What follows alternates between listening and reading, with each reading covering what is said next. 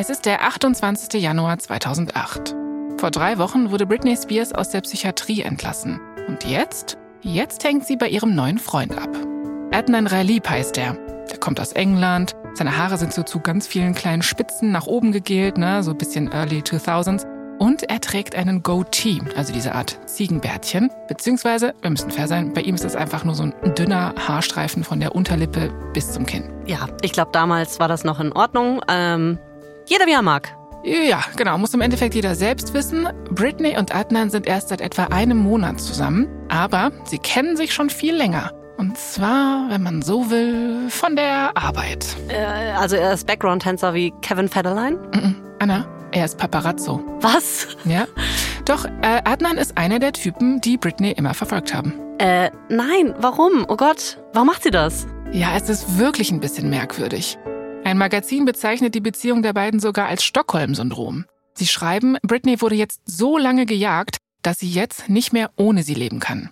Sie schreiben, die Paparazzi würden Britney helfen, die Reifen zu wechseln, zu tanken und ihr den Weg zeigen, wenn sie sich verfahren hat. Ja, okay, die Gags müssen sie jetzt irgendwie machen, aber mal ganz im Ernst, ne? Nach diesem Struggle, den sie mit dieser Öffentlichkeit, mit den Kameralinsen, den Menschenmassen und so hatte, finde ich es schon überraschend, dass sie dann mit einem Paparazzo zusammenkommt. Ja, voll. Ich weiß auch gar nicht, ob es wirklich Gags waren oder ob es wirklich zu der Zeit war. Ich glaube, da entwickelt sich ja schon sowas wie eine Art Beziehung. Und vielleicht ist das aber auch so eine Gemengelage, denke ich mir, ne? Mhm. Aus Britneys gesundheitlichem Zustand, der Situation mit ihrer Familie, wissen wir nicht. Wie auch immer, Britney und Adnan sind verliebt. Und am 28. Januar hängen die beiden also gerade in seinem Haus ab und da kommt Sam Lutfi vorbei. Der will Britney abholen und wir erinnern uns, Sam ist dieser undurchsichtige Typ, der sich mal als Privatdetektiv ausgegeben hat, um Britney näher zu kommen. Und jetzt ist er irgendwie ihr Manager, I guess? Es ist alles nicht so ganz eindeutig. Britney steigt jedenfalls in Sams Auto und Sam fängt sofort Streit an. Ihm gefällt nämlich so ganz und gar nicht, wie viel Zeit Britney mit Adnan allein verbringt. Sam und Britney fahren rüber zu ihrer Villa und dann, so ein paar hundert Meter vorm Tor, reicht es Britney. Sie sagt Sam, dass er anhalten soll. Sie springt aus dem Auto und sagt ihm, er soll abhauen. Sofort. Aber Sam weigert sich. Britney fängt an zu weinen und natürlich filmen Paparazzi die ganze Szene, weil die sind ja schließlich immer dabei. Irgendjemand schickt daraufhin Britneys Mutter Lynn eine SMS. Sie soll ganz schnell kommen, Britney und Sam streiten sich. Lynn hat Sam ja von Anfang an nicht getraut. Sie glaubt nämlich, dass er Britney kontrollieren will. Also denkt Lynn sich, ne, ich, ich muss jetzt was machen. Zuerst ruft Lynn ihren Ex-Mann Jamie an. Die beiden sind seit einigen Jahren geschieden, die stehen aber immer noch in Kontakt, vor allem immer dann, wenn es um Britney geht. Jamie und Britney hingegen verstehen sich äh, nicht gerade blendend. Also ich sag mal nett ausgedrückt, eine gute Vater-Tochter-Beziehung sieht anders aus. War ja auch eine Menge los. Ihr Vater Jamie und ihr Manager Larry haben Britney in die Klinik gedrängt. Den Manager Larry hat Britney dann gefeuert, ihr Vater Jamie hat sich dann aber auf die Seite von Larry gestellt. Daraufhin hat Britney versucht, auch ihren Vater aus ihrem Leben zu schmeißen, aber Jamie lässt nicht locker und versucht immer wieder, sich einzumischen. Und als Lynn ihn dann anruft, diskutiert er nicht lang. Jamie fragt einfach nur, was soll ich tun? Lynn verabredet sich mit Jamie an Britneys Haus. Und was dann passiert, setzt eine Kette von Ereignissen in Gang. Und die sind sehr, sehr dramatisch.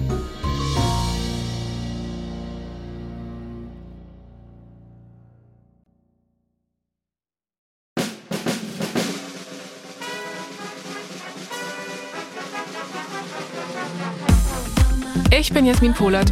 Und ich bin Anna Bühler. Und ihr hört verdammt berühmt von Wondery.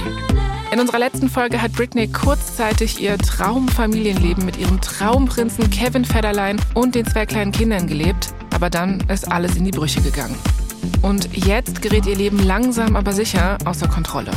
Britney weiß nicht mehr, wem sie vertrauen kann. Sie ist ein Riesen-Popstar mit unzähligen Menschen, die sie anhimmeln, die um sie herumwimmeln. Und doch ist sie irgendwie ganz allein. In dieser Folge die Vormundschaft und Britneys langer Weg zurück in die Freiheit. Das ist Episode 3, Stronger. Okay, weiter mit unserer Geschichte von 2008. Lynn ist also auf dem Weg zu Britneys Haus, weil sie erfahren hat, dass Britney und Sam Lutfi in einen Streit geraten sind. Lynn kommt bei Britneys Gated Community, also in dieser geschützten Wohnanlage an. Also wir sprechen hier von großen Villen, hohen Wänden, teuren Autos. Anna, du weißt, wovon ich spreche, ne? Na klar. An dem Tor vor Britneys Anwesen steht ein Wachmann. Lynn fährt vor und sagt, dass sie hier ist, um ihre Tochter zu besuchen. Der Wachmann guckt in seinen Computer und ist so, äh, sorry, Ma'am, das geht nicht. Sie stehen nicht auf der Liste. Aber Lynn lässt sich davon nicht abhalten. Sie sagt zum Wachmann sowas wie, also nehmen Sie das Telefon und rufen Sie sofort bei ihr zu Hause an. Der Wachmann lässt sie durch. Und Jamie, der in diesem Moment auch gerade am Tor ankommt, fährt einfach Lynn hinterher. Als sie vor dem Haus vorfahren, erwartet Sam Lutfi die beiden bereits. Jamie springt aus seinem Auto und geht direkt auf Sam los. Er brüllt ihn an, dass er verschwinden soll, dass Britneys Familie jetzt da ist und dass Sam sich verziehen soll. Aber Sam geht nicht. Stattdessen dreht er sich um und geht zurück ins Haus. Jamie bleibt ihm auf den Fersen, er droht ihm weiter, Jamie fragt, wo seine Tochter ist und wehe, wenn Sam ihr wehgetan haben sollte. Aber Sam ignoriert ihn einfach. Irgendwann hat Sam genug vom wütenden Daddy Spears und droht Lynn ganz offen, dass er den Namen der Spears vor der Presse durch den Dreck ziehen wird, wenn sie nicht das tun, was er von ihnen verlangt. Sam ruft einen von Britneys Bodyguards und die schmeißen Jamie dann raus. Lynn geht währenddessen zu Britney rein und die kommt ihr irgendwie ziemlich komisch vor. Britney ist in ihrem Zimmer und zieht sich die ganze Zeit um, dann zieht sie ihren Hunden auch noch Klamotten an und als Lynn sie anspricht, antwortet Britney ihr in einer Kinderstimme. Lynn macht sich Sorgen. Sam erzählt ihr dann, dass Britney unter Medikamenteneinfluss steht. Oh. Später wird Lynn sagen, dass sie Sam verdächtigt hat, dass er Pillen zerkleinert hat und die in Britneys Essen gemischt hatte. Ob das stimmt, kann man nicht mehr überprüfen. So oder so scheint mit Britneys mentaler Gesundheit zu der Zeit in jedem Fall irgendwas im Argen zu sein. Dann sagt Sam zu Lynn sowas wie, je schneller du begreifst, dass ich alles kontrolliere, desto besser. Sam macht ihr nochmal deutlich, dass er Britneys Anwälte und auch das Sicherheitspersonal am Tor im Griff hat. Und Sam sagt, die hören nicht auf Britney, die hören auf mich. Und er geht sogar noch weiter, er droht Lynn noch einmal und sagt, Britney wird sich ohne mich töten. Wenn du versuchst, mich loszuwerden, wird sie sterben und ich werde auf ihr Grab pissen. Das alles geht übrigens aus einer einstweiligen Verfügung hervor, die die Spears dann später einreichen werden. Das ist so furchtbar alles. Mhm. Britney verbringt dann noch die ganze Nacht damit, im Haus rumzulaufen und nach ihren Kindern zu fragen. Währenddessen liegt Lynn wach und fragt sich, was sie tun soll. Boah. Jasmin, ehrlich gesagt, das ist alles so dark hier. Britneys Leben war ja wirklich mal wie so ein American Dream. Ja. Und jetzt ist alles das komplette Gegenteil. Ich weiß, es ist total schlimm. Und weißt du was? Ich glaube, so einige Menschen wissen gar nicht, wie düster diese ganze Geschichte ist. Mhm. Was Lynn in diesem Moment nicht weiß, ist, dass Jamie zurück zum Haus unterwegs ist. In den frühen Morgenstunden schleicht Jamie sich am Wachposten vorbei in Britneys Haus und als er Sam vorfindet, verpasst er dem erstmal einen Schlag in die Magengrube. What the fuck, was geht hier ab, Jasmin? Ja, das ist richtig krass, aber Jamie hat die Schnauze voll. Er will nicht mehr dabei zusehen, wie andere Leute versuchen, das Leben seiner Tochter zu kontrollieren. Vieles von dem, was daraufhin und in den folgenden 24 Stunden passiert, wissen wir nicht genau. Klar ist auf jeden Fall, Lynn fährt am nächsten Tag wieder zu sich nach Hause. Aber dann ruft Sam sie an und sagt ihr, Britney soll wieder zwangseingewiesen werden. Lynn fährt also wieder zurück zu Britney und will sie warnen, aber sie kommt nicht mehr an sie ran. In der Nacht vom 30. auf den 31. Januar stürmen dann 20 Polizeibeamte das Haus von Britney Spears. Britney wird das zweite Mal innerhalb von einem Monat zwangseingewiesen. Sie wird gegen ihren Willen in die UCLA gebracht, das ist eine Uniklinik in Kalifornien, und sie wird wieder in einer psychiatrischen Abteilung untergebracht. Weiß man eigentlich, wer die Polizei angerufen hat? Mhm, Britneys Arzt. Aber irgendjemand muss dem vorher einen Tipp gegeben haben. Man weiß halt nur nicht, wer das war. Was wir wissen ist, dass jemand sogar die nationale Flugbehörde kontaktiert hat, mit der Bitte, den Luftraum über Britneys Haus und dem Krankenhaus zu räumen. Wahrscheinlich damit die Nachrichtenhubschrauber das Ganze nicht filmen konnten. Wow, also äh, ich frage mich gerade, ob man da einfach so anrufen kann und sagen kann, hey, heute, keine Ahnung, zwischen 12 und 14 Uhr bitte nicht über mein Haus fliegen. Dankeschön, oder ja. was? Nee, genau, also eben nicht. So eine Anforderung an den Luftraum braucht ein bisschen Vorlaufzeit und das ist eben so ein Indiz, dass dieser Plan, Britney wieder zwangseinzuweisen, schon eine ganze Weile in Arbeit gewesen sein muss. Hm. Und noch eine Sache finde ich, ja, sagen wir mal besonders. An genau dem Tag, an dem Britney zwangseingewiesen wird, beantragt ihr Vater Jamie vor Gericht die Vormundschaft.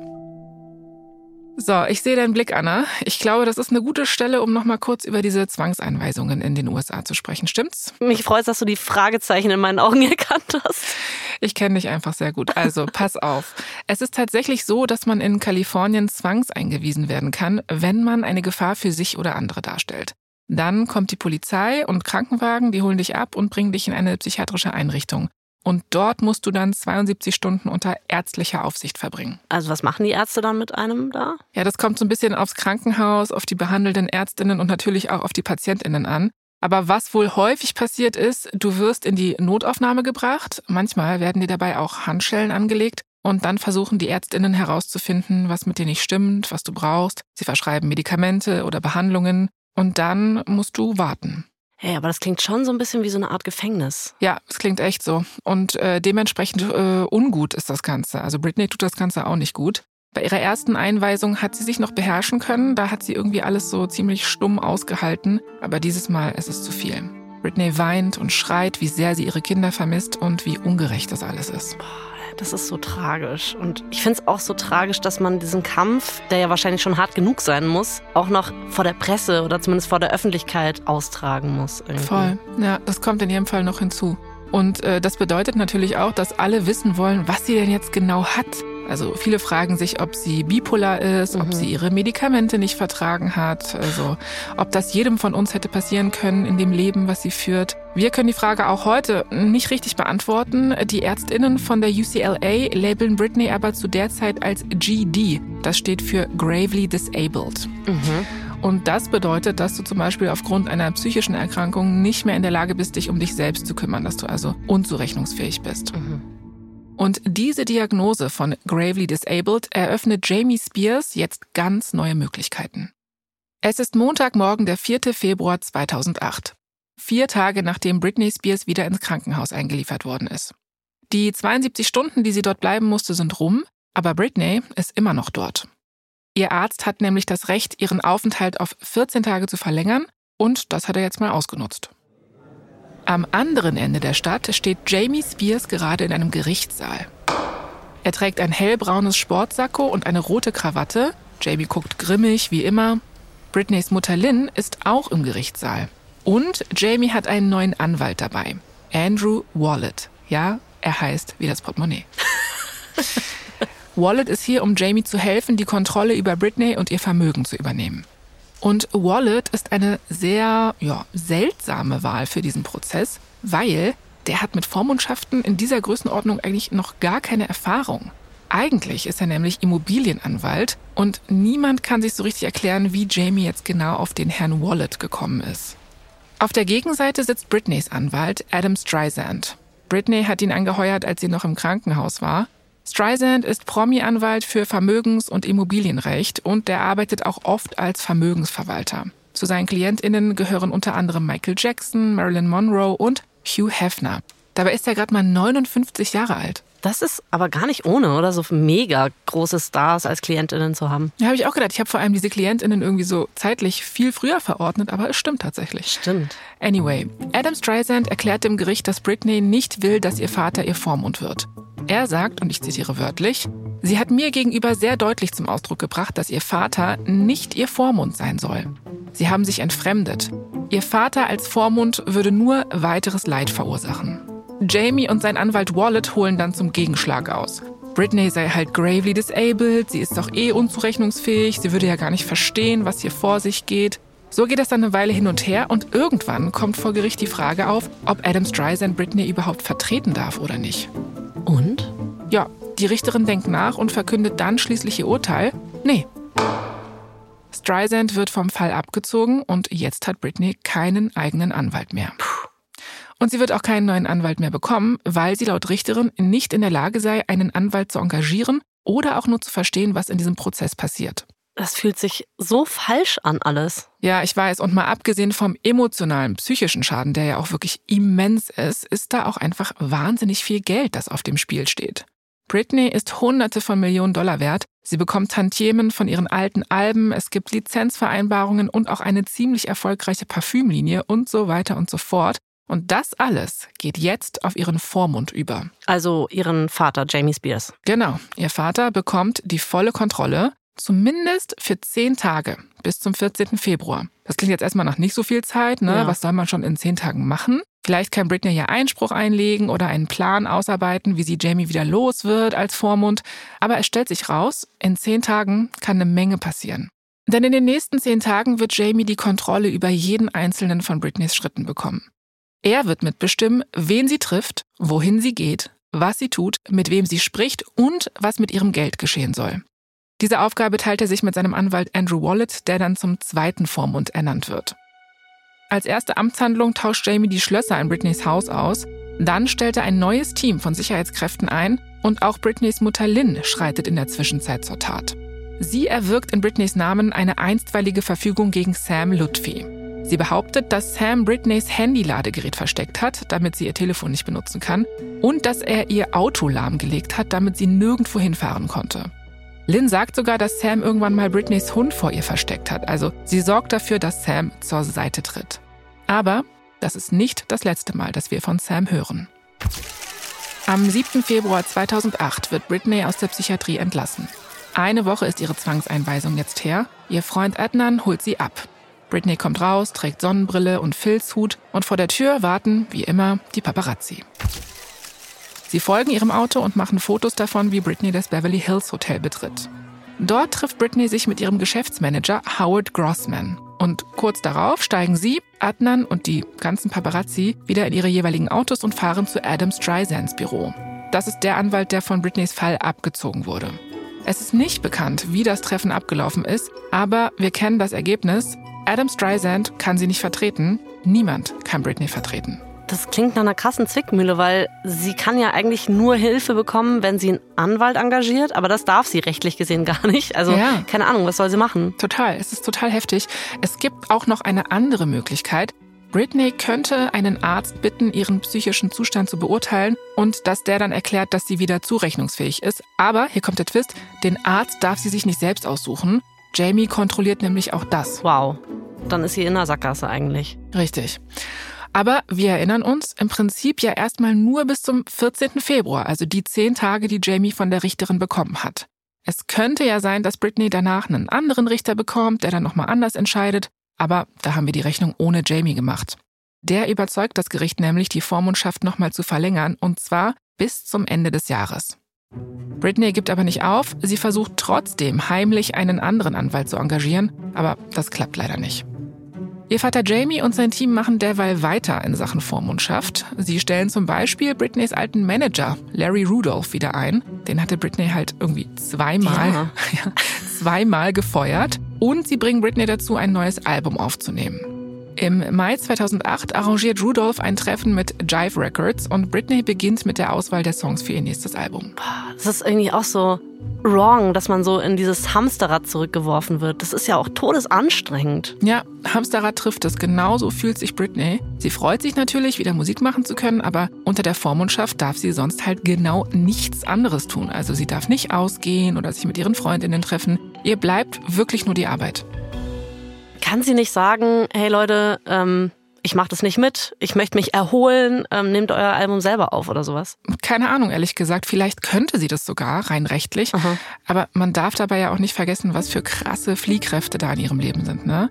Der emotionale Druck, der ja, jahrelang missbräuchliche Umgang mit ihr, das lässt einen Menschen ja auch ein Stück weit mürbe werden, denke ich mir. Und natürlich gibt es auch diesen Riesendruck, Geld zu verdienen. Britney ist ja keine Solo-Selbstständige, die Frau ist halt ein gigantisches Business. Ungefähr 170 Leute stehen auf ihrer Gehaltsliste, also da sind sehr viele Menschen abhängig von ihr. Und sie muss ihrem Ex Kevin Unterhalt für die Kinder zahlen. Außerdem unterstützt Britney ja auch ihre Eltern finanziell, wenn man es jetzt mal euphemistisch ausdrückt. Also sie ist de facto für einige Menschen verantwortlich, beziehungsweise sie wird verantwortlich gemacht. Und sie hat natürlich auch eine vertragliche Verpflichtung mit Jive Records. Und deswegen zieht Britney mit. Sie nimmt ein neues Album auf, das soll im November erscheinen, aber vorher steht ein weiteres Musikereignis an. Sie wird nämlich mal wieder zu den MTV Video Music Awards eingeladen. Ihr Musikvideo zu Piece of Me, das ist ein Song von ihrem letzten Album, wurde nämlich in drei Kategorien nominiert. Den Song kennst du bestimmt, oder? Ich kenne es natürlich und diesen Song und auch dieses Video, muss ich sagen, jetzt mit dem Hintergrundwissen, ist es noch viel gruseliger als damals, als es rausgekommen ist. Da habe ich gar nicht so sehr drüber nachgedacht, aber es ist ja erschreckend, wie ähnlich das alles ist. Ja, voll. Das Video vor allem, ne, mit diesem Blitzlichtgewitter und mhm. so Paparazzi, die sie nicht in Ruhe lassen. Alle wollen ein Piece von ihr. Es ist echt real. Es eigentlich. ist real. Ja, anyways, die Einladung zu den Awards ist natürlich ein Pulverfass, weil das letzte Mal, dass sie bei den VMAs war, hat Britney sich äh, augenscheinlich durch ihren Auftritt gequält und manche sagen auch, sie hat sich total blamiert. Auf jeden Fall kann man festhalten, das war wirklich sehr unangenehm. Ja. Aber als Britney diesmal bei der Veranstaltung ankommt, ist zum Glück alles ganz anders. Also sie ist entspannt, sie sieht umwerfend aus, sie trägt da so ein krasses Glitzerkleid, Schmuck, den whole shebang. Ey, selbst wenn die heute Abend hier keinen Award gewinnen sollte, ist egal. Allein schon, dass sie da ist und dass sie so ruhig und gelassen auftritt, ist schon ein absoluter Win für sie. Cool. Und dann werden die GewinnerInnen bekannt gegeben. And the winner for Best Female Video is... Britney Spears, Piece of Me. And the winner for Best Pop Video is Britney Spears. And the winner is Britney Spears, Piece of Me. Drei Wins für Britney. Ich glaub's nicht. Ultra Hammer. cool. Ja, wirklich gut. Und als sie aufsteht, um ihre Dankesrede zu halten, kann man fast spüren, wie das Publikum wirklich so kollektiv erleichtert aufatmet.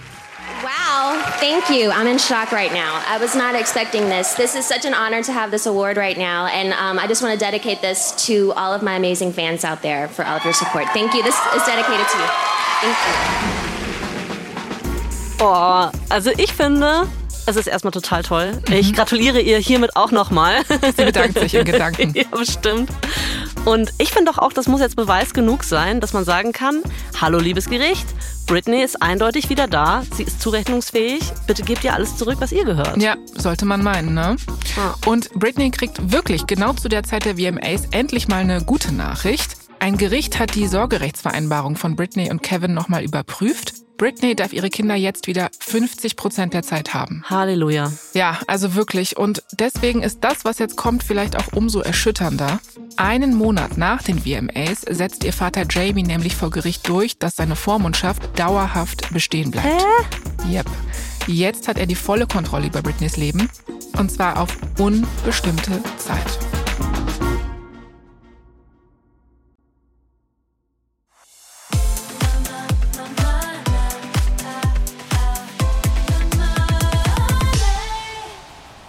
Es ist der 3. März 2009 und Britney ist backstage in der New Orleans Arena. Sie trägt einen kurzen roten Mantel, schwarze Reitstiefel und so Kopfschmuck mit Leoprint. Sie greift zu ihrer Peitsche. Wo sind wir, Jasmin? Warum? Wir sind nicht im Berliner KitKat Club. Nein, die Peitsche okay. ist der letzte Touch für ihr Outfit als Zirkusdirektorin. Heute Abend findet nämlich die Auftaktshow für die neue Tour zu ihrem mittlerweile sechsten Album statt. Circus heißt das. Und Britney ist verdammt nervös. Okay. Vor nur einem Jahr war sie noch in der Psychiatrie, seit zwei Jahren war sie nicht mehr auf Tour, aber jetzt ist Britney bereit zu beweisen, dass sie wieder da ist. Und welcher Ort könnte sich besser für ihr Comeback eignen als ihr eigener Homestate, also Sweet Home mhm. Louisiana? Draußen brüllt die Menge Britney, Britney, Britney. Und obwohl sie bestimmt schon eine Million Mal auf der Bühne gestanden hat, ist es diesmal irgendwie anders. Heute muss es gut laufen. Alles muss perfekt sein. Für Britney steht hier eine Menge auf dem Spiel. Und der Weg zur Tour war richtig hart. Ihr Vater Jamie und ihr Manager Larry bestimmen alles und haben erstmal eine Reihe von Regeln festgelegt. Zum Beispiel, jedes Teammitglied, das mit auf Tour ist, muss einen Vertrag unterschreiben, dass Drogen in der Nähe von Britney tabu sind. Aber das wollen nicht alle unterschreiben. Ihre langjährige Choreografin zum Beispiel. Und die ist dann raus. Britney muss mit jemand Neuem von vorne anfangen, die ganze Tanzshow zu planen. Also die Choreografin wollte sich was schmeißen oder was ist der Grund? Ich habe keine Ahnung, was sie damals gemacht haben. Vielleicht haben sie auch einfach mal so einen Joint durchgezogen. Ohne Drogen, ohne mich. Nee, keine Drogen. Boah, voll krass. Könnt Natürlich ihr kündigen euch alle. nicht irgendwie Heroin spritzen. Was? Crocodile vor der Tür. Meth. Wir haben eine Meth-Klausel. Also, das klingt jetzt erstmal natürlich nicht so unreasonable, aber ähm, wir wissen jetzt auch nicht, wie genau der Vertrag aussah. Ja. Fakt ist, für Britney ist das natürlich ein Problem. Außerdem trennt Britney sich von ihrem Freund Adnan. Sie hat auf seinem Handy Textnachrichten an eine andere Frau entdeckt und ist dann komplett ausgerastet. Und irgendwie scheint es so, als würde sie jedes Mal enttäuscht werden, wenn sie sich entschließt, jemandem zu vertrauen. Hm, sad. Ja. Und dann sind da natürlich auch noch die Selbstzweifel. Britney fragt sich, ob sie es wirklich noch drauf hat, ob sie solche Auftritte jetzt wieder packt. Die KonzertveranstalterInnen sind sich da auch nicht so sicher. Die fragen sich auch schon, ob das Risiko hier irgendwie zu hoch ist und ob es das alles wert ist. Ja, das hängt wahrscheinlich auch damit zusammen, dass natürlich jeder mitbekommen hat, dass sie so einen Zusammenbruch hatte, ja? Genau, alle wissen Bescheid und für Britney steht also jetzt sehr viel auf dem Spiel. Britney versammelt ihre TänzerInnen in einem Kreis um sich rum und alle fassen sich an den Händen. Sie schließt die Augen und sagt ein kleines Gebet. Kleine Frage. Britney gilt ja offiziell immer noch als dieses GD, also als unzurechnungsfähig, oder? Ja, genau. Und sie darf trotzdem auf Tour gehen? Ja, interessant, oder? Also Voll. dafür reicht's dann offenbar doch noch. Vermeintlich unzurechnungsfähig, aber gleichzeitig groß auf Tour. Aber ihr Vater und der Anwalt Andrew Wallet, das ist der zweite Vormund, haben wir ja gesagt, Mhm. die beiden haben jetzt eben leider das Sagen. Und ich glaube, die wollen nochmal so richtig fett Kohle machen. Scheint auch zu funktionieren. Das neue Album hat sich nämlich schon eine halbe Million Mal verkauft. Und die erste Single, Womanizer, ist auf dem Weg zur Nummer 1 in den Charts. Und jetzt ist Showtime. Die Bühne geht in Flammen auf. Es gibt Pyrotechnik auf Rammstein-Niveau. Also es ist wirklich eine krasse Show. Und dann geht's los mit dem Song Circus. Britney schwebt dafür in einem vergoldeten Käfig. Oh, symbolisch. Sehr symbolisch von den Deckenbalken runter. Sie singt There's only two types of people in the world. The ones that entertain and the ones that observe. Wie findest du so meinen Britney-Approach? Ich war, ähm, ich war drin. Ich habe gerade kurz gedacht, it's her. Pass Britney auf, und jetzt kommt der wichtigste Satz im Song. Well, baby, I'm a put on a show kind of girl. Wow. Okay, das ist ein Statement. So ist es. Aber pass auf, Britney is back, baby. Die Menge tobt. Geil. Die Show dauert 90 Minuten und alles ist so im Cirque du Soleil-Style gehalten. Also es gibt AkrobatInnen, TrapezkünstlerInnen, KampfsportlerInnen, Zirkus halt, ne? Alles ohne Drogen? Alles ohne Drogen und ich glaube, es gibt auch keinen Clown. Aber sonst alles so zirkusmäßig. und Britney ist bei dem Ganzen im Mittelpunkt. Jeder Song ist wie ein eigenes Bühnenstück. Bei Get Naked posiert sie in einem gigantischen Bilderrahmen, während alle TänzerInnen so Uh und Ah machen. Bei Piece of Me tanzt sie auf einem Käfig und sie zieht sich auch einige Male um. Also sie hat verschiedene Outfits. Klaro. Als die Show vorbei ist, rasten alle aus. Also alle, die dort waren, hatten wirklich den Abend ihres Lebens. Mega. Und auch für die weiteren Shows kaufen die Fans wirklich Tickets wie verrückt. Circus ist auf dem besten Weg, eine der erfolgreichsten Touren des Jahrzehnts zu werden. Und hier kommt's. Britney kriegt vom Gewinn keinen einzigen Cent. What? Ja. Ihr Vater und der Anwalt kontrollieren ihren Besitz. Boah, das ist also äh, far away from unfair. Also sie kriegt gar nichts von ihrem Geld. Gar nichts. Naja, also, ne, das ganze Geld geht halt nicht direkt an Jamie. Das fließt schon in Britneys Vermögen ein, aber Jamie verwaltet halt das Vermögen. Mhm. Diese Tour sollte der ganzen Welt beweisen, dass sie es immer noch drauf hat, aber stattdessen hat Britney jetzt das Gefühl, dass sie immer mehr eine Gefangene wird.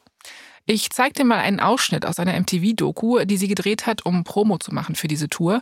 Und da spricht Britney über ihre Gefühle.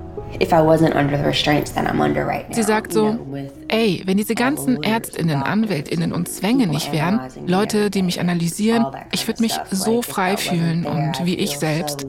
Ich stecke fest, aber ich komme irgendwie damit klar. Muss ich ja.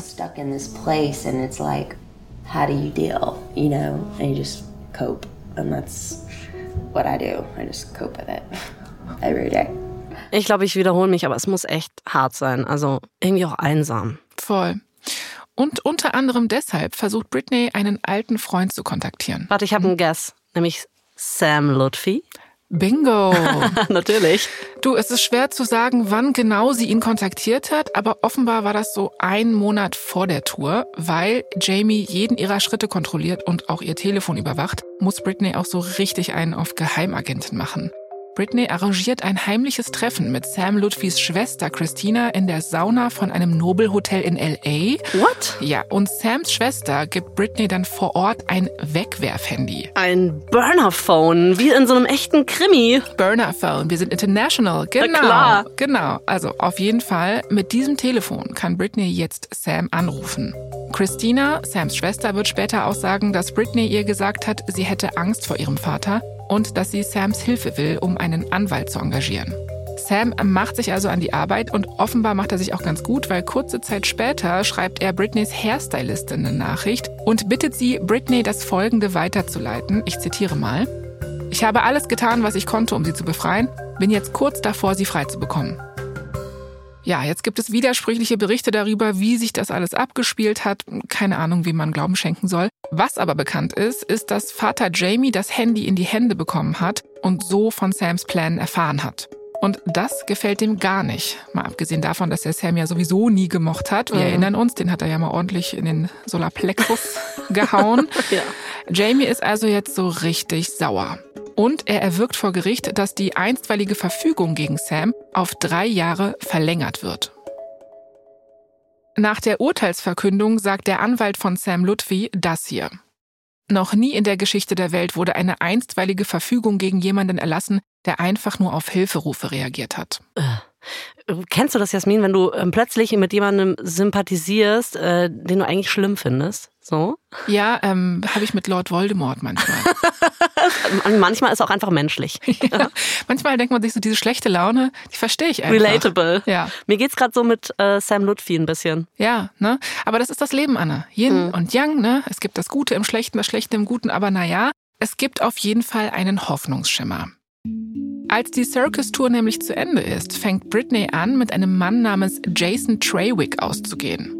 Die beiden kennen sich schon länger. Jason ist nämlich Agent bei William Morris. Das ist eine Künstlerinnenagentur, die echt viele Stars vertreten haben und vertreten. Also darunter die Rolling Stones, Elvis Presley, diese Old Hollywood-Leute. Und Britney ist auch eine seiner Kundinnen. Britney mag an ihm unter anderem, dass er einen richtigen, so einen eigenen Job hat. Also so mit eigenem Gehalt, Büro und Weihnachtsfeier und nicht wie andere Typen. Shade. Meinst Poposaus? Du, ich sag mal, jeder will was anderes vom Leben, ne? Right. Genau. Aber weiter in der Geschichte. Es gibt nämlich eine Überraschung. Papa und Popstar-Patriarch Jamie findet nämlich den neuen Freund von Britney, Jason, auch in Ordnung. Plot Twist. Ja, was gut ist, weil Jamie ja momentan alles in Britneys Leben kontrollieren will und darf. Und es sieht so aus, als hätte Britney endlich jemanden gefunden, der nicht nur auf ihrer Seite ist, sondern den die Familie Spears auch noch okay findet. Jason steht Britney in allem bei, trotz Vormundschaft, Paparazzi und dem ganzen Zeug. Und Britney hat das Gefühl, dass sie bei ihm sie selbst sein kann. Die beiden daten zwei Jahre lang und im Dezember 2011 macht er ihr auf der Party zu ihrem 40. Geburtstag einen Heiratsantrag. Natürlich sagt Britney ja, das ist einfach Britneys Naturell, und sie schöpft endlich wieder ein bisschen Hoffnung für die Zukunft. Am 6. April 2012 beantragt sie dann, dass Jason ein weiterer Vormund von ihr werden soll. Aha. Ja, und das macht sie aber auch auf eine echt seltsame Art und Weise. Vorsicht, jetzt kommt Richterin Jasmin Polat mit dem gefährlichen Jura-Halbwissen. Pass auf, in den USA besteht meiner Recherche nach eine Vormundschaft rechtlich gesehen aus zwei Bereichen. Ein Bereich umfasst im Wesentlichen die Kontrolle der Person und ihrer täglichen Angelegenheiten und der andere Bereich umfasst die rechtliche Verfügungsgewalt über das Vermögen.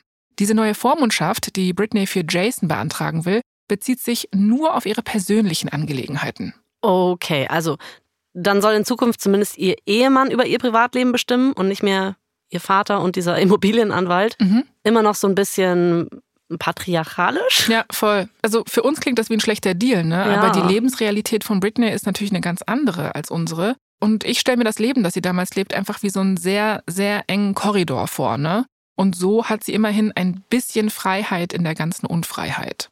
Außerdem vertraut Britney Jason. Vielleicht denkt sie sich damals, wenn jemand diese Art von Kontrolle über mein Leben hat, dann doch bitte jemand, den ich wirklich liebe. Kann man irgendwie dann auch nachvollziehen, oder? Ja, also wir sind an diesem Punkt so weit weg vom, von normalen, in Ja. Anführungszeichen, äh, Beziehungen. Ich weiß gar nicht mehr, was richtig und was falsch ist. Wie geht's weiter? Pass auf, Jamie unterstützt das, aber sicher auch, weil er halt die Kontrolle über das Vermögen, über diesen anderen Bereich behalten darf. Dann kann Jason sich also gerne ums Private kümmern, so ungefähr. Jamie legt also keinen Widerspruch ein und am 25. April wird das Ganze von einem Gericht abgesegnet. Oh, äh, yay? Yay. Ja, echt mal. Britney fühlt sich seit Jahren mal wieder so ein bisschen optimistisch, weil zum ersten Mal hat sie das Gefühl, dass sie ihre Zukunft mitgestalten kann. Britney beginnt über Familie nachzudenken. Das hatte sie sich ja schon immer gewünscht. Mit Kevin Federline haben wir gemerkt, das hat nicht hingehauen. Aber vielleicht ja jetzt? Also sie will noch mehr Kinder? Hm, vielleicht. Problem, Jason nicht. Der will Ah. keine eigene Familie, der will keine Kinder. Und im Dezember ist er sich nicht mal mehr sicher, ob er Britney noch will. Fuck. Mhm. Die ganze Vormundschaft ist dann nämlich doch irgendwie einfach too much für ihn. Oh je, je, das ist schon ein ziemlich großes Pech. Absolut. Ich muss die ganze Zeit irgendwie an den Pfarrer aus Folge 1 denken. Ja. Erinnerst du dich an den? Ich auch. Ja, der hatte doch im Endeffekt irgendwie doch ein bisschen recht, ne, mit seiner Prophezeiung, dass die Beziehung zu ihrem Vater alle weiteren Beziehungen bestimmen wird. Aber gut, wer kennt das nicht? Zigarettensmiley. Jedenfalls. Bei Jason und Britney ist der Wurm drin. Im Januar 2013 lösen sie ihre Verlobung auf. Britney gibt den Ring zurück und Jason tritt von der Vormundschaft zurück. Das war der Hoffnungsschimmer. Ja, jetzt kontrollieren wieder nur Jamie und sein Anwalt Britneys gesamtes Leben, privat, Vermögen, alles. Und Britney stürzt sich wieder in ihre Musik. Ja. Vielleicht ist es auch so, dass es dann das Einzige ist, was wirklich cool läuft, wo man sich keinen Stress machen muss. Ja. Irgendwie auch relatable. Wenn es Ja. da läuft, dann macht man das halt. Na voll. In den nächsten drei Jahren veröffentlicht sie noch zwei Alben und sie bekommt eine Residency in Las Vegas im Planet Hollywood. Ah, ich erinnere mich dran. Das ist also eine Residency bedeutet ja im Grunde, dass es so eine Art Dauerauftrag ist. Das heißt, du bist jeden Abend irgendwie fast vor Ort und machst einen Auftritt in dieser einen Ja. Venue irgendwie, ne? Ja, genau, genau. Also da landen auch wirklich alle Megastars irgendwann. Ne? Adele hat zum Beispiel auch gerade noch eine Residency Ah. da. Jedenfalls, Britney spielt über 240 in Zahlen 240 Shows in Las Vegas und es läuft. Es gibt keine Skandale. Gott sei sie Dank. ist wieder die Maschine, die sie immer war. Und es scheint irgendwie auch so, als hätte sie sich damit abgefunden, dass sie halt für immer unter Jamies Kontrolle leben muss. Aber hat sie nicht? Fragezeichen? Nein, im Sommer 2018 schickt Britneys Team sie auf eine große Welttournee. Und kurz nochmal als Reality-Check für uns. Britney steht jetzt schon seit zehn Jahren unter der Vormundschaft. Boah, ist das krass. Zehn Jahre an. Alter, zehn Jahre Gefängnis, goldener Cage, alles. Richtig krass. Zehn Jahre, wo du keine einzige Entscheidung so richtig alleine treffen kannst. Ne? Unvorstellbar. Irgendwo hofft Britney immer noch darauf, irgendwann vielleicht wieder frei zu sein. Und solange das nicht so ist, macht Britney eben 28 Shows auf mehreren Kontinenten. Und vielleicht sieht ihr Vater ja so irgendwann, dass sie alleine klarkommt. Sie macht ja immerhin Welttourneen. Also die Frau kann doch irgendwie für sich selbst sorgen. Aber dieser Sinneswandel bei ihrem Vater, den sie sich erhofft, der findet nie statt. Stattdessen wird Britney kurz nach dem Ende ihrer Welttournee ruckzuck für eine weitere Residency in Vegas gebucht. Die Show heißt Britney Domination. Sorry, mal ganz kurz. Wie viel kann man arbeiten? Also ich bin ja schon so nach drei Monaten Büroarbeit komplett am Ende. Und sie braucht keinen Urlaub? Nee, also ich weiß auch nicht, aber sie braucht eigentlich doch welchen, nämlich, pass auf, im Januar 2019 gibt Britney in einem Insta-Post bekannt, dass die Domination-Shows in Vegas doch nicht stattfinden werden. Und die Begründung steht unter einem Foto von Britney als Kind. Da trägt sie so ein rosa Kleid, passenden Hut und steht neben ihren Eltern, die ganz stolz aussehen. Sie schreibt die folgende Nachricht. Möchtest du vorlesen, Anna? Äh, ja, klar. Moment. Super. Ich weiß gar nicht, wo ich anfangen soll, denn es fällt mir so schwer, das zu sagen. Ich kann meine neue Show nicht aufführen. Vor ein paar Monaten wurde mein Vater ins Krankenhaus eingeliefert und wäre fast gestorben. Wir sind alle sehr dankbar, dass er das überlebt hat, aber er hat noch einen langen Weg vor sich.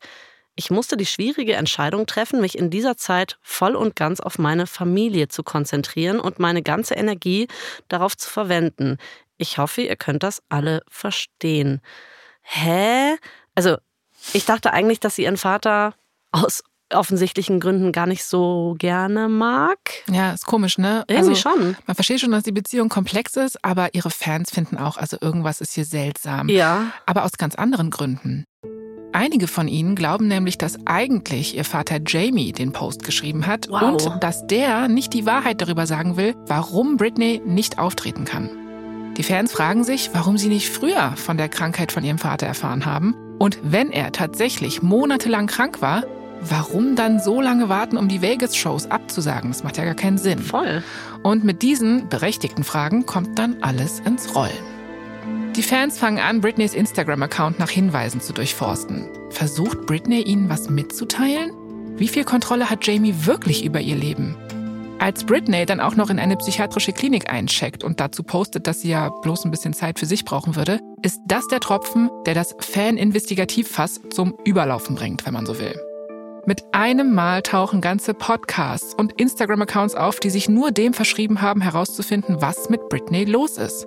Sie kommentieren, wie sie sich verändert hat, ihre Stimme ist irgendwie anders, es gibt Fotos, auf denen sie irgendwie gar nicht mehr so aussieht wie früher. Es gibt seltsame kryptische Instagram-Posts auf ihrem Profil, die keinen Sinn ergeben. Voll die forensische Arbeit, die die da machen, irre. Total. Viele fragen sich, ob Britney womöglich unter Drogen gesetzt und irgendwo gegen ihren Willen festgehalten oh Gott, wird. Oh Gott, oh Gott. Und noch viel wichtiger, versucht sie etwa vielleicht über ihre Social-Media-Accounts geheime Botschaften zu übermitteln? Weil, wenn das der Fall ist, dann wollen die Fans ihr helfen, ihr beistehen, irgendwas für sie tun. Also du merkst, es nimmt alles an Fahrt auf. So langsam reden wieder alle über Britney Spears. Und dann ploppt ein Hashtag auf. Und der wird kurz darauf zu einer globalen Bewegung. Free Britney.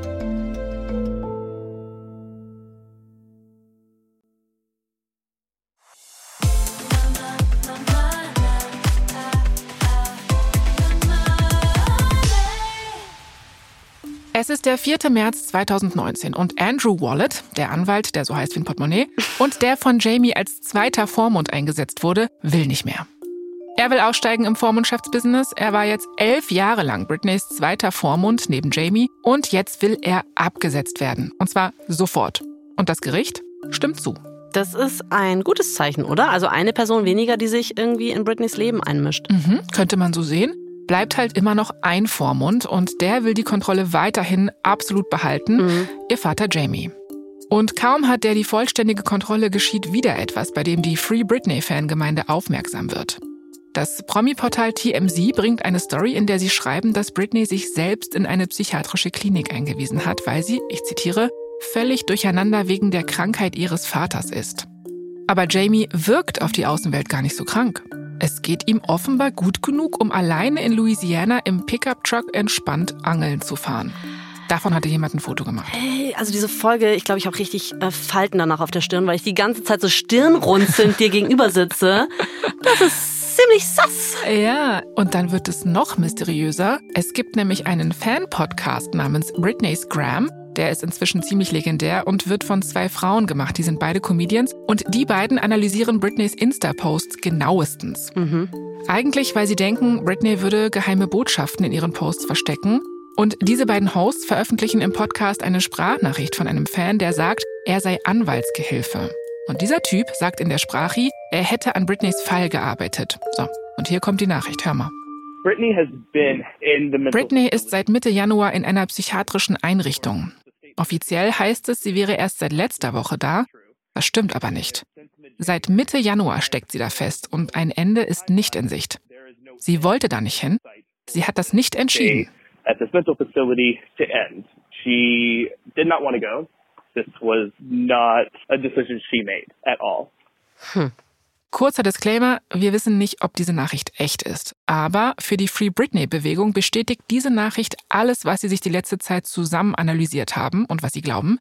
Nämlich, dass es bei der Vormundschaft von Jamie nicht darum geht, Britney zu schützen, was bis dato ja auch immer behauptet wurde, mhm. sondern dass es darum geht, sie zu kontrollieren und auszubeuten.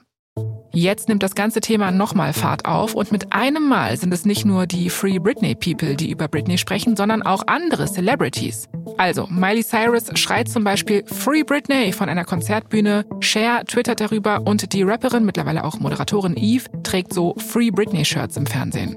Sogar Sharon Osbourne meldet sich zu Wort und sagt, wenn es um viel Geld geht, kann mich nichts mehr überraschen. Es ist Zeit, dass sie ein eigenes Leben bekommt. Und vielleicht kann ihr Vater sich mal einen richtigen Job suchen. Ah, Sharon. Ich habe ganz vergessen, wie sehr ich sie liebe. Sie, äh, wirklich, Sharon never misses, oder? Boah. Ist die geilste. Und es gibt noch jemanden ganz Besonderen, der auf eine, ja, dezente, könnte man fast sagen, und unauffällige Art und Weise ihre Unterstützung bekundet. Britneys Mutter Lynn. Die liked nämlich so einige Beiträge von Fans online, die sagen, dass Britney gegen ihren Willen festgehalten wird. Uh, wenn das kein Zeichen ist. Eben, ne? Also ein Like ist Zustimmung in meiner Welt. auf jeden Fall. Ja. Und das glauben die Fans auf jeden Fall auch. Offiziell hat Lynn bei Britneys Vormundschaft nie so wirklich eine Rolle gespielt. Sie hat sich offenbar darauf verlassen, dass Jamie ihr dann schon alles sagen wird, was so passiert. Aber das will Lynn jetzt ändern. Sie möchte, dass das Gericht sie von jetzt an über alles informiert, was Jamie im Namen ihrer Tochter unternimmt. Und sie möchte vielleicht auch irgendwie präsenter sein. Auf jeden Fall begleitet sie ihre Tochter zu einer Anhörung über die Vormundschaft. Es ist der 10. Mai 2019. Britney und ihre Mutter Lynn sind gerade vor einem Gerichtsgebäude vorgefahren in der Innenstadt von Los Angeles. Als sie aus dem Auto steigen, werden sie von einer lauten Menge empfangen, die vor der Tür wartet. Die Menschen schwenken selbstgebastelte Schilder, manche mit der Aufschrift Beendet die Vormundschaft und sie schreien Free Britney! Als Britney sich auf den Weg zum Eingang macht, greift sie nach der Hand ihrer Mutter. Sie sieht ruhig und entspannt aus. Weil es sich um eine Anhörung unter Ausschluss der Öffentlichkeit handelt, wissen wir nicht genau, was sich im Gerichtssaal abspielt, aber wir wissen, dass Britney mit dem Gericht über ihre Kinder, ihre Karriere und, Zitat, Probleme mit ihrer medizinischen Behandlung spricht. Und die Richterin, die dort sitzt, hört ihr endlich zu. Sie ordnet ein medizinisches Gutachten zu Britney an, um herauszufinden, ob die Vormundschaft wirklich noch notwendig ist. Und die Richterin möchte auch, dass die ErmittlerInnen alle Beteiligten befragen und sie möchte Britneys medizinische und finanzielle Unterlagen einsehen, um zu prüfen, ob Jamie wirklich in ihrem besten Interesse gehandelt hat. Bis September haben Sie jetzt Zeit, um diesen Bericht einzureichen. Also endlich, denke ich die ganze Zeit, endlich klingt es mal so, als würde jemand seinen Job sauber machen, beziehungsweise ihren. Also. Voll. Finally. Ja, als die Anhörung zu Ende ist und Britney von ihren Sicherheitskräften zum Auto zurückbegleitet wird, macht sie etwas Ungewöhnliches. Sie zieht ihre Pumps aus und läuft barfuß zum Auto. Pumps ausziehen mache ich nach ähm, zwei Minuten, wenn ich welche trage. Also ich relate. Same. Äh, die Free Britney-UnterstützerInnen jedenfalls deuten das als eine Art Akt der Rebellion. Oh. Britney macht sich frei. Wortwörtlich. Ein paar Monate später, am 24. August, nimmt Britneys Geschichte nochmal eine weitere dramatische Wendung. Britney und ihre beiden Söhne, Jaden und Sean, sind zu Besuch bei ihrem Opa Jamie in LA. Es ist ein, ja, halbwegs normaler Familientag, aber dann sagt Sean irgendwas, das Jamie aufregt. Sean ist zu dem Zeitpunkt 13 Jahre alt. Wir wissen nicht, was er genau gesagt hat, aber wir wissen, dass Jamie daraufhin anfängt, laut zu werden. Er brüllt Sean so krass an, dass der in ein Schlafzimmer rennt, um sich dort zu verstecken, um sich einzusperren. Aber das macht Jamie nur noch wütender. Er rennt hinterher und bricht die Schlafzimmertür auf, brüllt Sean weiter an, packt ihn und schüttelt ihn. Wow. Ja, also diese aggressive Ader ist immer noch da. Zum Glück wird Sean nicht verletzt, also körperlich nicht. Aber dann erfährt Kevin, Britneys Ex bzw. Seans Vater, von der ganzen Sache und der macht etwas absolut Verständliches, was eigentlich auch nur seine Pflicht als Vater ist. Er zeigt Jamie am nächsten Tag an. Die Staatsanwaltschaft erhebt keine Anklage, weil, Zitat, die Beweise offenbar nicht ausreichen. Das heißt aber nicht, dass das Ganze keine Folgen hat. Jamie bekommt nach seinem Ausraster so schlechte Presse, alle auf Social Media verurteilen ihn dafür, dass er vorübergehend von seinem Amt als Britneys Vormund zurücktritt. Also im persönlichen Bereich. Ihr Vermögen verwaltet er weiter. Jamie gibt als Grund an, dass ihn persönliche gesundheitliche Gründe dazu bewogen hätten. Aber ich denke mal, uns allen ist klar, dass das so eine PR-Ausrede ist. Hm. Bedeutet das aber jetzt, dass Britney frei ist? Nein, immer noch nicht. Als Ersatz für sich selbst engagiert Jamie nämlich eine Frau namens Jodie Montgomery. Mhm. Die hat sich auf Vormundschaften spezialisiert. Ja, irgendwie uncool, dass man so von Hand zu Hand gereicht wird, als wäre man irgendwie ein Spielzeug oder so. Ja. Andererseits Hauptsache weg von diesem Vater. Mhm. Also, ja. Voll. Aber weißt du, was so krass ist? Britney wird für Jamies Ausraster gegenüber Sean verantwortlich gemacht. Beziehungsweise sie muss dafür büßen. Ihr Ex-Mann Kevin war nämlich nicht nur bei der Polizei, sondern auch vor Gericht und er hat darum gebeten, die Sorgerechtsvereinbarung nochmal zu überarbeiten. Nein. Und er bekommt recht. 50-50 ist nicht mehr. Kevin bekommt die Kinder wieder zu 70 Prozent. So ein irres Hin und Her. Ja, und es ist wirklich furchtbar für Britney. Die Kinder sind alles für sie, das betont sie zumindest sehr oft. Und wegen ihrem Vater sieht Britney jetzt ihre Kinder sogar seltener. Jetzt will sie erst recht, dass die Vormundschaft beendet wird. Aber ihr Wunsch wird nicht erfüllt. Ich möchte an dem Punkt auch nochmal sagen, es ist bestimmt furchtbar für Britney, aber es ist auch wirklich Kacke als Kind, oder? Also. Du wirst auch die ganze Zeit von A nach B geschoben und irgendjemand entscheidet die ganze Zeit, wie oft oder nicht oft du deine Mutter sehen darfst. Total. Gruselig. Dann hast du noch so einen, ja, dann hast du noch so einen gewalttätigen Opa Boah. und es ist irgendwie die ganze Umgebung muss wirklich sehr, sehr, sehr, sehr, sehr toxisch sein. Das muss man schon so sagen. Erinnerst du dich noch an die Frist im September, von der ich gesprochen habe? Also wenn die Sachverständigen vom Gericht ihr Urteil abgeben sollen? Mhm, klar. Ja, es ist September, der Tag ist gekommen und die Vormundschaft bleibt bestehen. Es ist Frühjahr 2021 und Britney sitzt auf der Couch und weint und weint. Sie kann einfach nicht aufhören zu weinen. Jetzt fragt man sich vielleicht, was ist jetzt schon wieder los? Naja, sie hat eine neue Doku gesehen. Framing Britney Spears. Die Doku erscheint im Februar 2021 und die behandelt Britneys gesamtes Leben. Es geht in dem Film darum, wie sexistisch und wie ekelhaft die Presse mit ihr umgegangen ist. Und das sogar, als sie noch minderjährig war. Es geht darum, wie niederträchtig die Männer in ihrem Leben gehandelt haben. Wir erinnern uns da zum Beispiel an ihre erste richtige Beziehung zu Justin Timberlake, der dann später ein Britney-Double in seinem Musikvideo komplett bloßstellt. Mhm. Ja. ja, oder ihr Vater, der einfach ihr komplettes Leben ganz schrecklich mit ihr umgeht. Absolut. In der Doku geht es auch um Britneys Zusammenbruch. Es geht um die Vormundschaft und der Film macht ziemlich deutlich, dass Britney da raus möchte. Und zwar schon lange. Und als Britney das alles so in komprimierter Form nochmal sieht, ihr Leben, ihren Erfolg, ihr Scheitern, all diese Ungerechtigkeiten, ja, da kann sie natürlich nicht anders als zu weinen. Mhm. Später sagt sie, dass sie danach zwei Wochen lang durchgängig geweint hat. Jasmin, gibt es eigentlich noch irgendeine Art von Hoffnung? Also diese Vormundschaft, die bleibt ja erstmal bestehen nach dem Urteil, aber ich denke immer noch an die Fans, die ja ihre ganze Power zusammengenommen haben und einfach nur eins wollen, nämlich Free Britney. Was ist daraus geworden? Mhm. Also Jamie ist inzwischen dazu übergegangen, die Free Britney-Bewegung und diese Fans äh, als komplett verrückt darzustellen. Oh Wenig überraschend. Mhm. Er äußert sich öffentlich, dass das alles irre VerschwörungstheoretikerInnen seien, irgendwelche Britney-Truther so ungefähr, die im Internet Quatsch erzählen. Mhm. Und Britney, naja, die wehrt sich so gut sie kann. Zusammen mit ihrem Pflichtverteidiger schafft sie es, dass Jodie Montgomery, diese Vormundschaftsexpertin, weiterhin Teil der Vormundschaft bleiben kann. Mit ihr scheint Britney klarzukommen und dann holt Montgomery noch eine richtige, respektable Anwaltskanzlei dazu, damit die Britneys Vermögen zusammen mit Jamie verwalten. Okay, das heißt doch eigentlich, jetzt sind da nur noch Leute, die wirklich irgendwie in Britneys Interessen handeln. Ist doch cool. Mhm. Und Jamie. Ah. Aber alle sind eigentlich bereit, ne, für diese neue Ära von Britney. Und zwar immer noch unter der Vormundschaft, aber irgendwie so ein bisschen freier. Bis die Bombe platzt. Oha. Es ist der 22. Juni 2021 und die New York Times veröffentlicht brisante Dokumente. Papiere von vor Gericht, die eindeutig belegen, dass Britney versucht, sich aus der Vormundschaft zu befreien. War das an dem Punkt nicht allen klar? Warum braucht es dann enthüllenden Zeitungsartikel? Naja, nee, das war schon den Fans klar, ne? Die Hashtags ins Netz ballern. Das war Menschen klar, die Britneys Instagram-Account und sie selbst genauestens beobachten. Das war vielleicht auch Stars wie Sharon Osbourne klar. Aber die breite Öffentlichkeit, also die Masse, die ist sich darüber nicht im Klaren. Ah.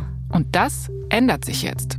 Nach Dokus, Posts und Artikeln, jetzt sogar bei der New York Times, sickert langsam bei allen durch, was wirklich vor sich geht. Am nächsten Tag, am 23. Juni 2021, erscheint Britney Spears vor Gericht. Mit dabei ist ihr Pflichtverteidiger. Britney ist hier, um gegen die Vormundschaft auszusagen und um endlich ihre Version der Geschichte vor Gericht zu erzählen. Vor dem Gericht stehen ganz viele Fans, die geben Interviews und erklären dann auch nochmal allen, die fragen, was los ist. Manche tragen Pink und Glitzer. Eine Frau lässt sich den Kopf rasieren, um Solidarität mit Britney zu zeigen. Wow. Und die Fans sind überzeugt, heute wird Geschichte geschrieben. Ich drücke auch ganz fest die Daumen gerade. Mhm, ich sag's dir. Es ist ein riesiges Ereignis. So viel Interesse an einem von Britneys Gerichtstermin hat es noch nie gegeben. Und dann ist der Zeitpunkt gekommen, Britney macht ihre Aussage. Darin sagt sie, dass sie die Vormundschaft als abusive empfunden hat, also als missbräuchlich. Sie sagt, dass ihr Vater mehr Schaden angerichtet, als ihr geholfen hat. Sie sagt, dass sie die letzten Jahre die ganze Welt belogen hätte, als sie gesagt hat, dass es ihr gut geht. Ihr geht es nicht gut. Sie sei traumatisiert, sagt sie, und wütend. Sie möchte frei sein. Sie möchte endlich frei sein. Und das Gericht gibt ihr Recht. Als die Fans das draußen hören, rasten sie aus. Sie jubeln, die werfen Konfetti, es gibt wirklich pinke Pyro, es fließen Tränen. Britney ist frei. Ah, das ist so eine Erleichterung. Endlich, ja, Mann. Britney kann es auch kaum glauben und das Video mit den jubelnden Fans postet sie auch auf ihrem Twitter-Account. In den nächsten Monaten wird die Vormundschaft aufgehoben. Britney gilt wieder als zurechnungsfähig. Jamie fliegt komplett raus. Und übrigens, ne, die Anwaltsfirma, die ihr Vermögen verwalten sollte, sagt dann so, oh, äh, sorry, wir wussten nicht, dass das hier alles unfreiwillig war. Mhm. Sonst hätten wir natürlich nicht mitgemacht. Äh, Britney, hier ist deine Kohle, ne? Have a nice life und ruf uns an, wenn du mal Anwältinnen brauchst, ja? Okay, aber trotzdem, ich bin gerade erleichtert. Es ist geil. Ja, es ist wirklich einfach krass. Die nächsten Tage sind für Britney und ihre Fans einfach wirklich unglaublich. Jahrelang hat sie für ihre Freiheit gekämpft. Jahrelang hieß es, sie sei unzurechnungsfähig. Während sie auf Millionen von Bühnen stand, wie eine Maschine gearbeitet hat und alle sich irgendwie an ihrem Reichtum wiederum bereichert haben. Ja, und irgendwie jahrelang hieß es, äh, die Fans, die sind einfach irgendwie crazy, ja. Also die haben keine Ahnung, was eigentlich ja. vor sich geht. Die schwurbeln da irgendwie rum. Jetzt ist klar, nee, die hatten einfach recht. Britney bedankt sich später bei ihren Fans und explizit auch bei der Free Britney-Bewegung. Am 12. September, fünf Tage nachdem die Vormundschaft wirklich ganz offiziell Geschichte ist, gibt Britney bekannt, dass sie jetzt verlobt ist. Mit ihrem neuen Freund, dem Tänzer und Model Sam Asghari. Das ist doch schön. Ja, im Nachgang passiert dann auch noch so einiges. Britneys Fall beschäftigt sogar die US-Regierung. Es gibt Pläne, die Gesetze für die Vormundschaft anzupassen. Wow. Was ist das für eine krasse Story, Jasmin? Also mhm. es ist gerade so, fühlt sich an wie so ein wholesome, happy Ending nach mhm. diesem ganzen irren Hin und Her. Und äh, also ich will das auch gar nicht kaputt machen, aber hast du Britney in der letzten Zeit dann auch noch weiter verfolgt? Auf Insta meinst du? Ja. Worauf willst du hinaus? Also ich muss sagen, dass ich manche Postings manchmal so ein bisschen schräg finde. Um meinst so du etwa ihre frivolen Nackedei-Posts? Oder meinst du ihre Tanzvideos, wo sie so Pirouetten dreht zu Billie Eilish? man kann ja alles machen, das ist ja auch cool und lustig. Ich denke mir nur manchmal so oft, ach, wenn man jetzt sowas zeigt und sich so und so solche Sachen postet, dann ist es ja auch wiederum Wasser auf die Mühlen von Menschen, die mhm. dann wiederum sagen könnten, ähm, ist sie doch nicht zurechnungsfähig, ist sie mhm. vielleicht krank und so. Das meine ich. Ja, voll. Ich habe das auch mitbekommen. Ne? Ihr Instagram-Account steht ja auch irgendwie nach wie vor so ein bisschen unter Beobachtung, habe mhm. ich das Gefühl. Und ich finde es auch weird, aber ich denke mir dann so, ey, die stand jetzt ihr ganzes Leben lang unter Beobachtung und wurde bewertet. Und vielleicht machen wir das dann einfach nicht mehr, so als Vorschlag.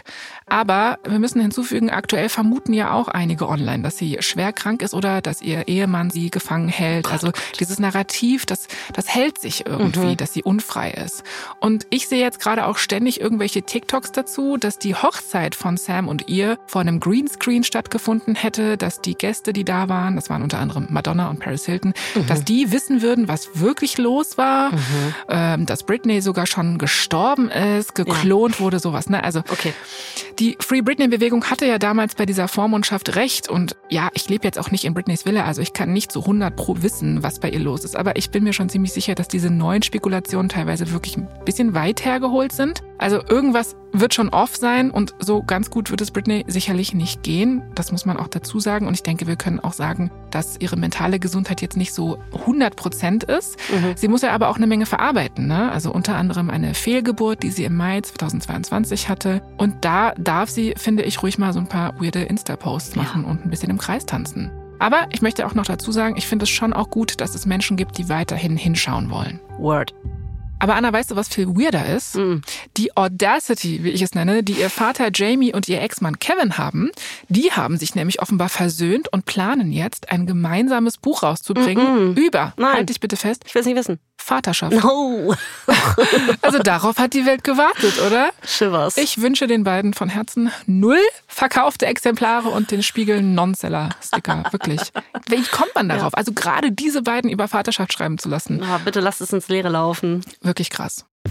Ja, aber nochmal im Ernst. Ich glaube, Britneys Geschichte zeigt so ein paar Sachen. Also einmal, dass wir als Gesellschaft öfter genauer hingucken müssen. So hat es die Free Britney-Bewegung jetzt ja schlussendlich gemacht. Sowohl bei Hypersexualisierung von jungen Mädchen als auch bei eindeutigen Zeichen von psychischen Problemen. Aber Britneys Geschichte bringt natürlich auch so Themen auf, inwiefern fehlende mentale Gesundheit als Vorwand benutzt werden darf, um Macht auszuüben. Es wirft die Frage auf, ab wann und wieso wir eigentlich einem Menschen die Autonomie absprechen dürfen. Und natürlich spielen da auch Themen wie Frauenrechte, missbräuchliche Familiendynamiken und die problematische Beschaffenheit der Musikindustrie mit rein. Ich finde, Britneys Geschichte zeigt, egal in welchem Alter oder in welcher psychischen Verfassung, die Würde des Menschen sollte immer unantastbar bleiben.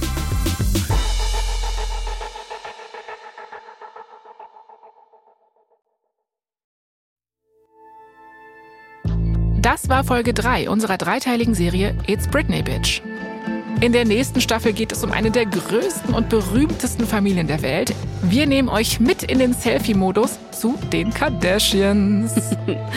Noch ein kurzer Hinweis zu den Szenen in diesem Podcast. In den meisten Fällen wissen wir zwar nicht genau, was gesagt wurde, aber unsere Geschichte basiert auf echten Tatsachen und tiefen Recherchen. Ja, bei der Recherche zu unseren Geschichten stützen wir uns auf viele unterschiedliche Quellen, darunter Rolling Stone und People Magazine. Aber besonders empfehlen möchten wir die Bücher Britney, Inside the Dream von Steve Dennis, Through the Storm von Lynn Spears und die Podcasts Dunzo, Britney's Gram und Eat, Pray, Britney. Ich bin Jasmin Polat. Und ich bin Anna Bühler. Verdammt berühmt ist eine Produktion von Kugel und Niere für Wondery. Sarah Labrie hat diese Folge geschrieben. Dennis Kogel hat die Folge adaptiert, Sprachaufnahme Hammer und Amboss. Herstellungsleitung Shai Kathetik. Das Sounddesign kommt von James Morgan und Sebastian Dressel. Produzentin Kugel und Niere Elisabeth Fee. Für Wondery Producer Simone Terbrack und Tim Kehl. Executive Producer Jessica Redburn und Marshall Louis.